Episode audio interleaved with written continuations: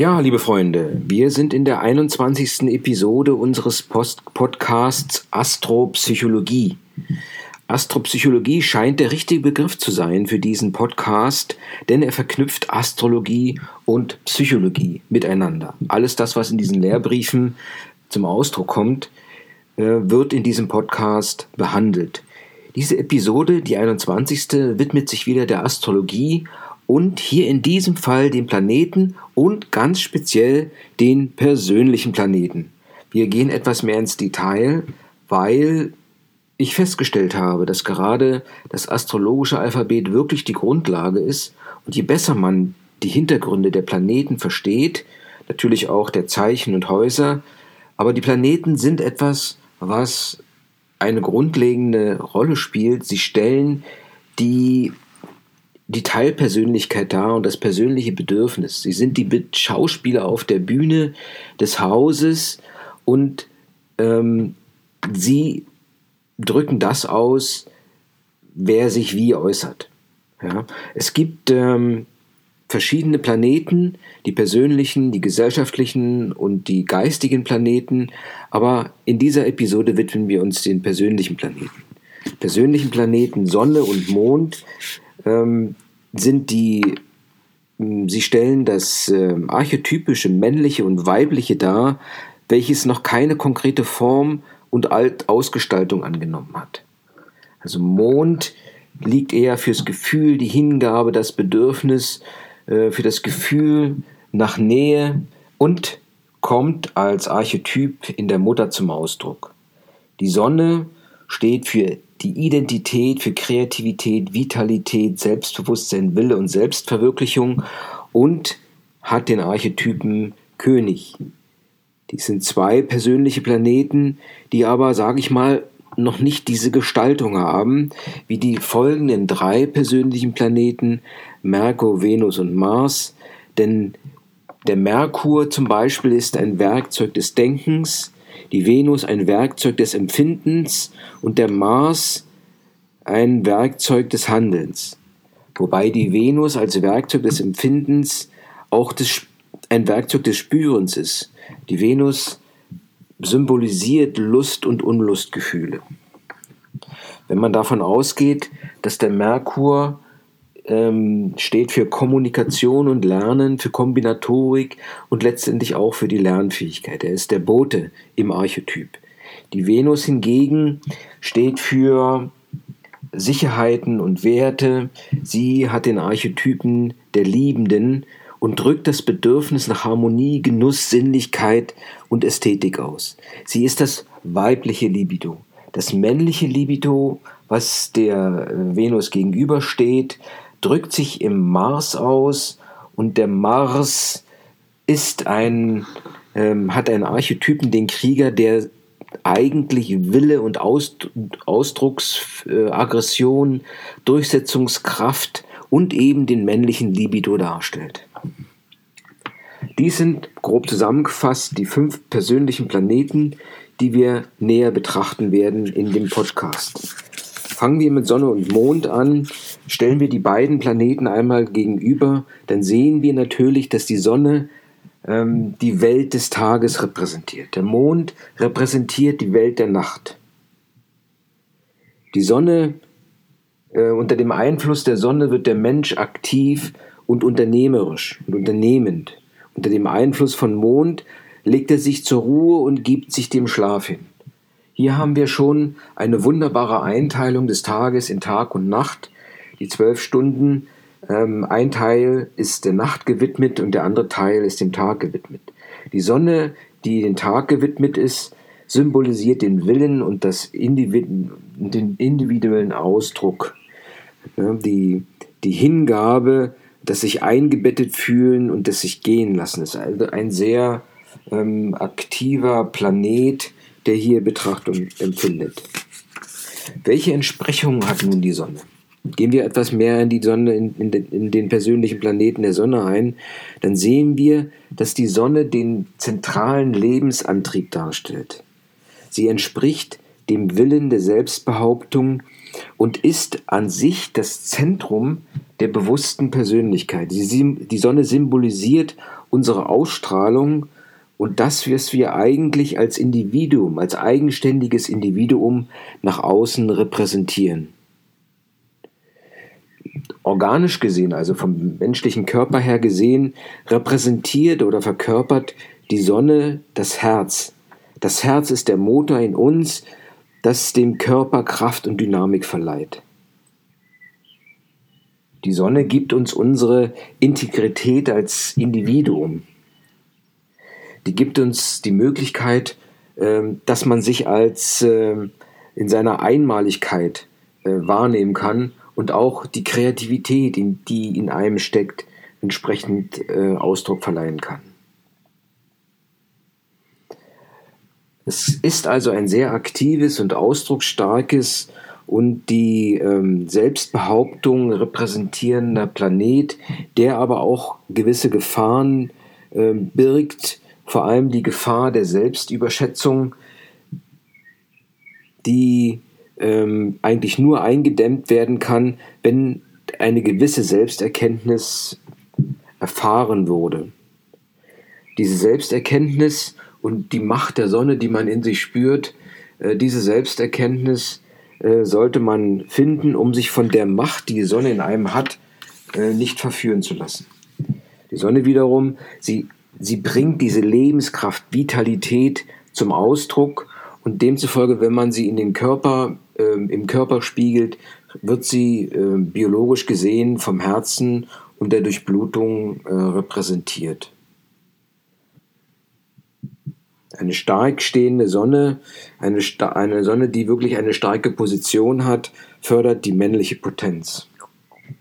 Wenn man jetzt ähm, ausgehend von dem Prinzip des Podcasts der Astropsychologie mal die Sonne betrachtet, dann sieht man, dass die Sonne die Kraft darstellt, mit dem aus dem bewussten Bereich, also bewusst Probleme gelöst werden können, wodurch der Wille auch eingesetzt wird, um diese äh, Probleme zu lösen. Die Sonne gibt, wenn sie richtig gut gestellt ist, die Kraft nach Krisen aus äh, eigener Kraft einen Neubeginn zu starten. Wenn es um äußere Situationen geht, so kann man ähm, sehen, dass Menschen, wo die Sonne eine große Rolle spielt, dass diese halt in diesen äußeren Situationen mit einer gewissen Spieler, spielerisch herangehen, dass sie auch das Risiko mögen, eine gewisse Risikofreude haben und auch einen gewissen Spaß an Unternehmungen, die einen gewissen, äh, einen ungewissen Ausgang haben. Die, ähm, die Sonne, wenn man sie in dem Kontext sieht der Gesellschaft, ähm, drängt die Menschen nach einer gewissen Autoritätsstellung, die darauf basiert, dass die Menschen eben in dem Falle Eigeninitiative oder Eigenverantwortung einfordern, um sich von der Masse etwas abzugrenzen und etwas Besonderes darzustellen. Wir sehen also, die Sonne ist eine sehr ausdrucksstarke Persönlichkeit, sehr männlich, sehr maskulin, auch mit der Potenz verbunden. Und das Gegenstück zu ihr ist eben der Mond. Der Mond steht für die Fähigkeit, die äh, Umwelt weitgehend über das Unbewusste auf, aufnehmen und wirken zu lassen. Während der Sonne geborene, der Sonne ähm, beeinflusste, doch eher aus eigener Kraft Probleme bewältigt. Also über das Bewusste ist der Mond drückt der Mond ähm, das Unbewusste aus. Er verkörpert das empfangene Element, das ermöglicht, von anderen zu lernen und Fremdeinflüsse aufzunehmen. Es ist wie eine Schale, was man auch in dem ähm, ähm, ähm Symbol de, des Mondes sieht, eine Schale, die dieses aufnimmt. Der Mond nimmt die Energien auf, und bringt sie zur konkreten Ausstrahlung. Der Mond steht im Zusammenhang mit Mütterlichkeit und, ähm, und entsprechender Fruchtbarkeit. Der Mond hat eine wichtige Rolle für unsere Fähigkeit oder Unfähigkeit, Gefühle zu empfangen und auszudrücken. Ein Bejahen der Mondqualität bedeutet, dass wir uns freuen können, dass wir Gefühle äußern können, dass wir uns geborgen fühlen und dadurch auch anderen ähm, das Gefühl geben können, also durch diese gefühlsmäßige Äußerung, sich bei uns wohlzufühlen. Wenn sich andere bei uns wohlfühlen, kann das bedeuten, dass wir beliebt sind. Wir strahlen eine gewisse Gemütlichkeit aus. Anderen, äh, falls äh, es kann aber auch, ähm, falls wir unsere Gefühle nicht so äußern können, sie sozusagen in uns verschließen, dann kann man auch von der Einsamkeit befallen sein und ähm, man fühlt sich etwas fremd in einer Welt, die von ähm, voller Gefahren ist. Der Mond symbolisiert das Weiche, Zugehörige und Passive, ist demzufolge der Gegenpol zur Sonne. Das kommt auch in, in Beziehungen zum Ausdruck, dass äh, zum Beispiel der Mann äh, die Mondstellung, die er eigentlich in sich spürt, doch an die Frau delegiert und projiziert. Der Mond steht für Fruchtbarkeit, für den Flüssigkeitshaushalt des Hauses und das Mondprinzip verbindet sich mit dem Magen und der Verdauung im weitesten Sinne. Ähm, in psychologisch gesehen symbolisiert der Mond das Prinzip der Psyche, der reflektierende Seele und des Unbewussten. Der Mond symbolisiert das Kind, das in uns steckt und das wir als Erwachsene in uns tragen. Er, mm, ähm, er ist der weibliche Anteil in uns und der oft in die Frau hinein projiziert wird. Der Mond verursacht auch, dass man irgendwann ähm, vor, dem, vor der Herausforderung steht, etwas Irrationales oder ähm, Akausales, also etwas, was keine Ursache hat, hat einfach konfrontiert zu sein. Der Mond, äh, die Mondstellung in einem Horoskop bedeutet, dass äh, man sich jetzt wenig an, dass man wenig Antrieb hat, sich durch eigene Anstrengung ins Rampenlicht zu stellen. Ähm, man tut etwas und die Begeisterung, die dadurch entsteht, der Zuhörer oder Zuschauer, ähm, kann dazu führen, dass das Publikum einen selbst dann in die, ähm, ins Rampenlicht stellt oder eine gewisse äh, Bedeutsamkeit zum Ausdruck bringt. Der Mond, weil es eben gerade so ein ausdrückliches weibliches Prinzip ist, spielt auch in der Partnerschaft eine wichtige Rolle, äh, vor allem wenn man äh, vom Mann ausgeht, der, ähm, der die Mondstellung im Wesentlichen auf die Frau projiziert. Oftmals ist dann auch eine gewisse Prägung äh, von Bedeutung, ähm, dass er halt eine Frau sucht, die das Abbild seiner Mutter ist. Wodurch zum Ausdruck kommt, wie ähm, welche Prägung der Mann in seiner Kindheit äh, erlebt hat hinsichtlich ähm, des Gefühlsbereichs, Gefühlbereichs. Ja, das waren die beiden ähm, Planeten, die sozusagen grundlegend sind, die wirklich an die Substanz des Menschen gehen, das männliche Prinzip, das weibliche Prinzip, Sonne, Mond. Nun kommen wir auf den Merkur zu sprechen. Der Merkur ist der Planet des Verstandes und der Kommunikation. Er ist der Planet der kleinen Reise, wird er bezeichnet. Also keine großen und Weltreisen oder äh, Reisen in, äh, in ungewöhnliche Bereiche. Er wird mit dem logischen Denken, der Lernfähigkeit, der Intelligenz in Zusammenhang gebracht. Der Merkur vermittelt analytische Fähigkeiten, indem er uns veranlasst, die Dinge voneinander zu unterscheiden und auseinanderzuhalten.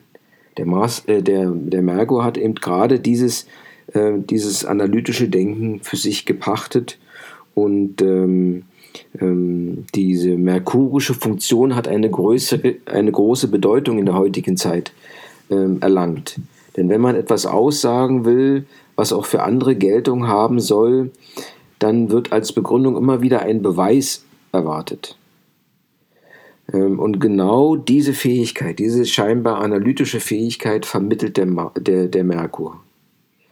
Diese Fähigkeit muss entwickelt werden, ähm, um auch letztendlich gesellschaftliche Anerkennung zu finden und sich gegenüber Fremdbeeinflussung äh, behaupten zu können. Aber wenn man mal etwas tiefer reinguckt, ähm, in diese merkurische Herangehensweise, dann wird man sehen, dass jede Beweiskette, die man analytisch aufgestellt hat, auf Axiomen, Axiomen basiert, die nicht unbedingt beweisbar sind und die eigentlich im Gruppenkonsens entstanden sind und dadurch eine relative Gültigkeit haben. Die Kommunikation, für die das merkurische Prinzip steht, bricht an dem Punkt ab, wo wir mit gegenseitigen Glaubenssätzen oder Wertvorstellungen äh, konfrontiert sind. Wo also das analytische Denken einfach nicht mehr weiter kann. Der Glaube ist die nächste Dimension und diese Dimension berücksichtigt das merkurische Prinzip weniger. Es macht ein zwei, zweidimensionales Abbild einer dreidimensionalen Landschaft, also verkürzt die Zusammenhänge. Nicht umsonst wird gesagt bei Weiß, dass die Landkarte nicht die Landschaft darstellt. Sie ist nur ein Abbild, ein zweidimensionales Abbild. Das merkurische Prinzip kann auch eine gewisse äh, negative, negativen Ausdruck finden, wenn Begriffe und nicht die Wirklichkeit für das Wesentliche gehalten werden. Wenn man sich also um, um Namen streitet, um Begriffe streitet. Begrifflich gesehen eignen sich merkurische Menschen sehr gut als Übersetzer. Früher war Merkur der Götterbote, ähm, und wir haben ja auch den Archetypen ähm, Bote genannt für den Merkur. Das heißt also derjenige, der den Menschen das Wissen der Götter zugänglich gemacht hat. Heute ist er jedoch eher zu einem Gegengott geworden, indem er das Be Bedürfnis, alles zu erklären und im Bereich äh, des Materiellen auch zu beweisen, verkörpert. Merkur will immer gut informiert sein, um Recht zu behalten, damit er sich dem Neuen, Beunruhigenden nicht aussetzen, aussetzen muss. Die höhere merkurische Entsprechung liegt in der Bewusstmachung der Denkprozesse. Also auch der Merkur äh, äh, ähm, Mensch kann eine Entwicklung äh, durchmachen.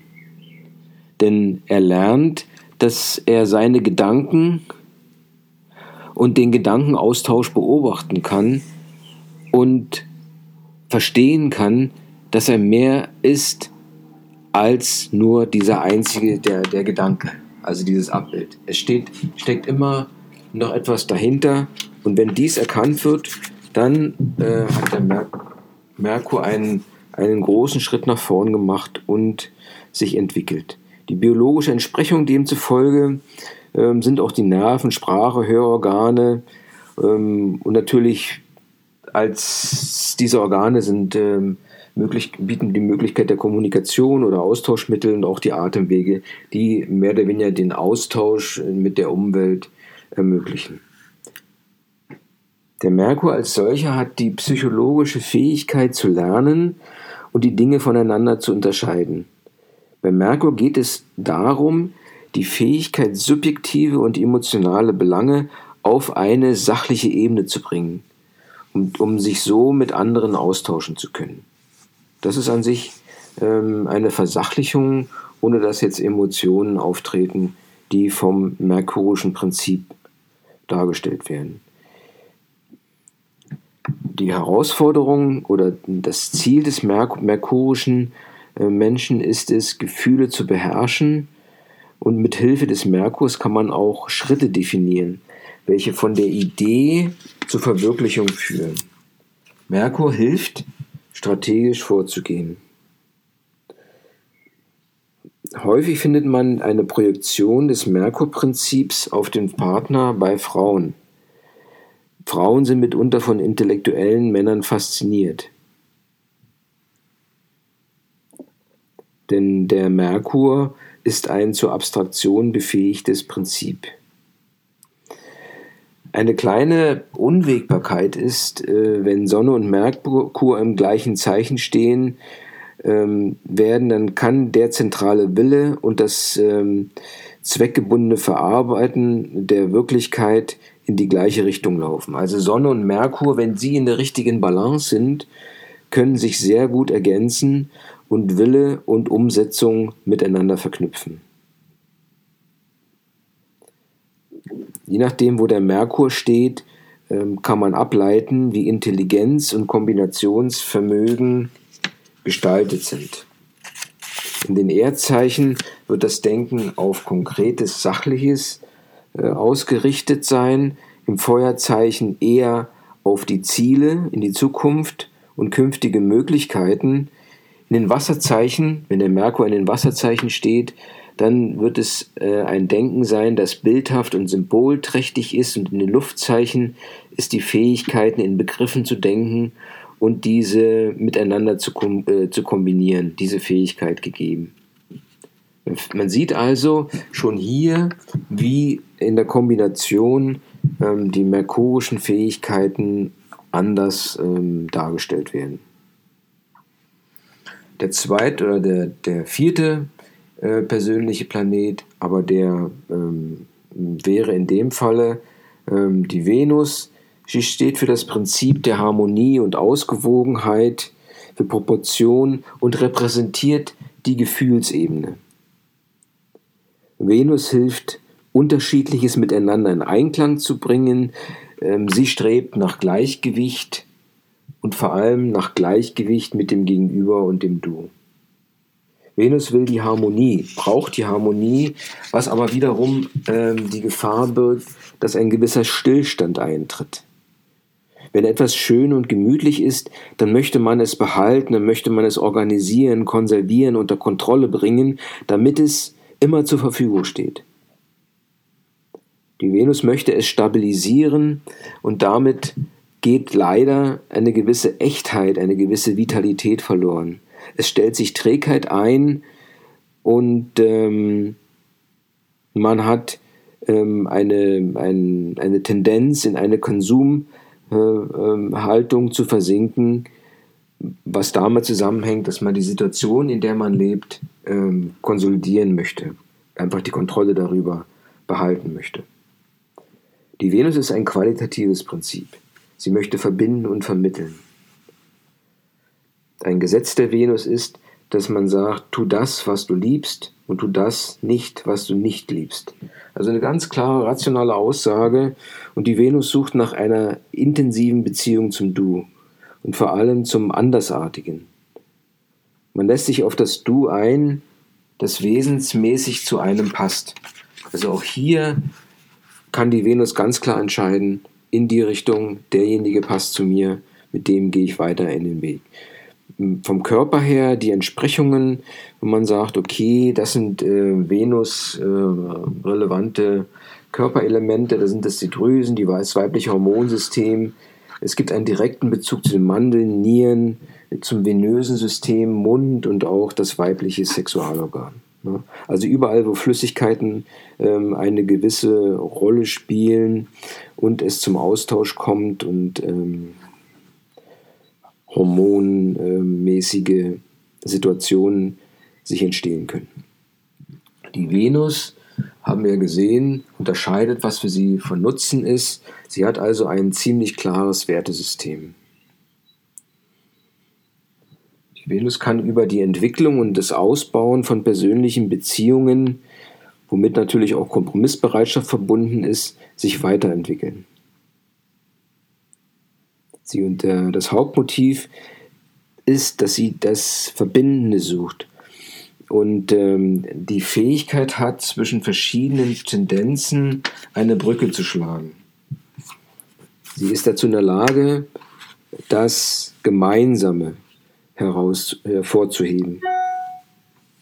In Feuer, ähm, in äh, Feuer-Sternzeichen ähm, kann die Venus ähm, äh, ein, ähm, ein, ein forderndes Verhalten bekommen. Wenn Erdzeichen ist, bleibt sie wiederum sehr konkret und praktisch. In Wasserzeichen geht es um seelische Schwingungen und gemütsmäßige Resonanz. In Luftzeichen geht es um die Vorstellungswelt, in der sich die Venus bewegt nach der Venus und als äh, letzter der, der persönlichen Planeten kommt der Mars. Beim Mars geht es um Energie und Triebe und er ist der Planet, der ermöglicht, sich in der Umwelt durchzusetzen. Fremde zu beeinflussen und Widerstand zu leisten und zu brechen. Der Mars hat die Fähigkeit zur Identifikation mit einem Ziel oder einer Aufgabe. Das ist das, was ihn antreibt und was er ähm, sehr stark äh, weiterentwickelt. Er hat ein innewohnendes Wollen und ähm, ist in dieser Form eigentlich der Sonne ziemlich ähnlich, aber er hat nicht diese, diese weitgreifenden und äh, großzügigen Ziele, wie die Sonne. Der Mars dient äh, zur Durchsetzung, wenn jetzt der Mars auch nahe zur Sonne steht, dann dient er zur Durchsetzung der Sonnenqualität. Er hat einen Selbstdurchsetzungsdrang, er will sich durchsetzen, der den ähm, gesunden Wettbewerb sucht und ihn nicht scheut. Der Mars-Bezogene äh, wird erst dann kompromisslos, wenn individuelle Freiheiten und menschliche Würde durch das Umfeld, die Gruppe oder ähm, äh, die Gesellschaft eingeschränkt werden. Das wäre der erste Fall, also der Mars wirklich sehr nah an der Sonne dran. Im zweiten Fall kann der Mars betreffende es erlebt, ähm, dass er zu schwach ist und äh, um seine, um die ihm wichtigen Ziele zu verwirklichen. Und ähm, er hat aus seinen Niederlagen gelernt und ähm, hat verstanden, dass es besser ist, sich mit anderen zusammenzutun.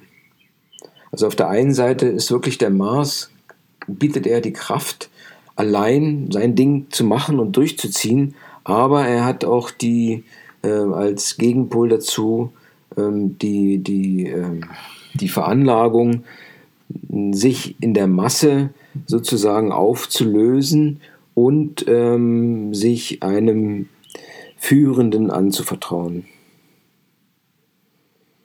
Der Mars hat alle Kräfte, um biologisch zu überleben. Er hat also einen starken Überlebensdrang. Er sucht ähm, nach einer Möglichkeit, sich selbst, sich selbst ähm, durchzusetzen er hat diesen Willen, er ist der Krieger im Archetyp, er verkörpert Energie, Aktivität, Aggression und männliches Libido.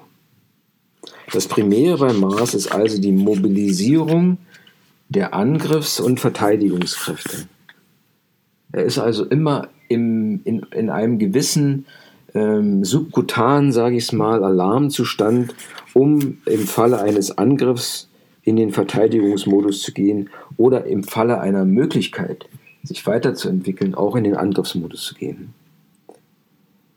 Der Mars als solcher entspricht dem männlichen Geschlecht mit seiner äh, Eroberungslust. Er ist also entschlossen und insbesondere tatorientiert und äh, die Umsetzung äh, in die Tat sind marsianische äh, Charakteristika.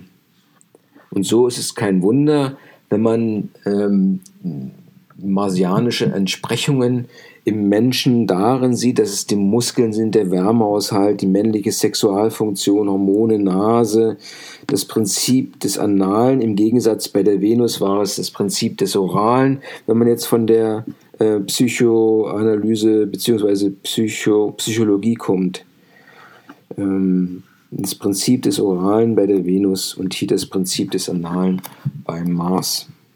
Psychologischen Entsprechungen des Mars entspricht eigentlich der Lust, auch unvernünftige Dinge spontan zu tun. Er ist also sehr, auch mitunter impulsiv, einfach weil es ihm Freude macht, weil er von seiner eigenen Kraft überzeugt ist und weiß, dass er es meistern wird. Er hat einen gewissen Optimismus in sich, die auf seiner körperlichen Kraft beruht. Er hat deshalb auch das Bedürfnis nach Wettbewerb. In ihm wohnt ein gewisser, ein gewisser Mut und ein, eine gewisse Lust, ähm, äh, Wagnisse einzugehen.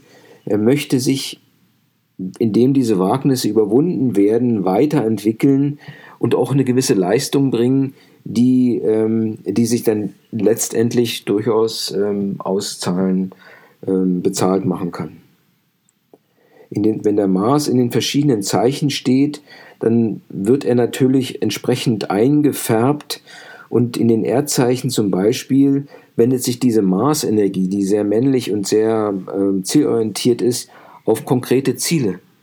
Hier geht es um die Wirklichkeit, die ihn anzieht, ähm, sich äh, zu, zu realisieren. Befindet er sich in, ein, in den Wasserzeichen, dann sind es hier eher die Gefühls, die Gefühle oder Motive, die durch Gefühle getriggert sind, die ihn zum Handeln bringen. Mars ist ein Feuerplanet und wenn er sich in einem Feuerzeichen befindet, dann kombiniert sich das natürlich und bekommt eine eigene äh, Dynamik und diese spontane Begeisterung hält ihn in Bewegung. Er zieht also Kraft aus einem Feuerzeichen, Kraft, ähm, die ihn immer wieder antreibt. Die Energie, bei, wenn denn der Mars von einem Luftzeichen eingefärbt wird, kommt verbal bei ihm zum Ausdruck. Er wird also besonders ähm, intellektuell und spirituell sich artikulieren können, wenn er in einem Luftzeichen steht. Ja, liebe Freunde, das war jetzt die 21. Episode des Podcasts Astropsychologie.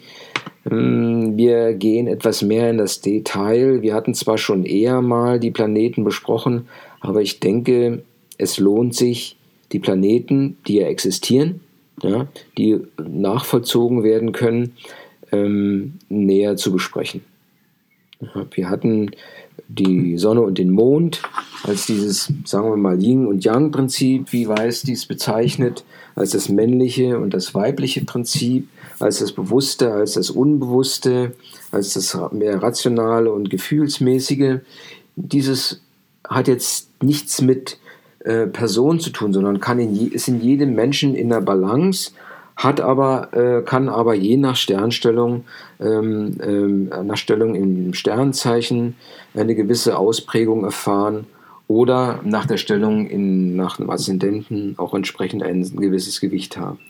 Dann haben wir über drei weitere persönliche Planeten gesprochen und die sind meiner Meinung nach sehr persönlich, weil sie äh, die Grundcharakteristika des Menschen äh, repräsentieren. Und das war der Merkur, ähm, der das Denken ähm, repräsentiert, die Venus, die das Fühlen repräsentiert und der Mars, der das Handeln repräsentiert. Eigentlich die Grundtätigkeiten ähm, eines jeden Menschen, mit, der, mit denen er eigentlich sich ähm, im Leben ähm, äh, entsprechend herumschlagen muss oder beziehungsweise ähm, sich positioniert. Ja, diese Episode ist äh, interessant und zeigt uns ähm, einen, einen guten Zusammenhang zwischen ähm, Psychologie und äh, Astrologie. Und wir werden diesem Thema uns weiterhin widmen. Äh, als ähm, nächste, nächsten Podcast, einfach als Vorschau, gehen wir in, die, in den Bereich der gesellschaftlichen Planeten und der geistigen Planeten die wiederum eine, eine weitere Dimension äh, des Horoskops darstellen. Es werden die Zeichen folgen, ähm, beziehungsweise die Häuser, über die ähm, natürlich noch weiter zu sprechen ist. Ich danke dir für deine Aufmerksamkeit, für diesen astropsychologischen Podcast, die 21. Episode. Keep on rocking. Bleib dran, be a good psychologist or astrologist and uh, hustle, hustle, hustle.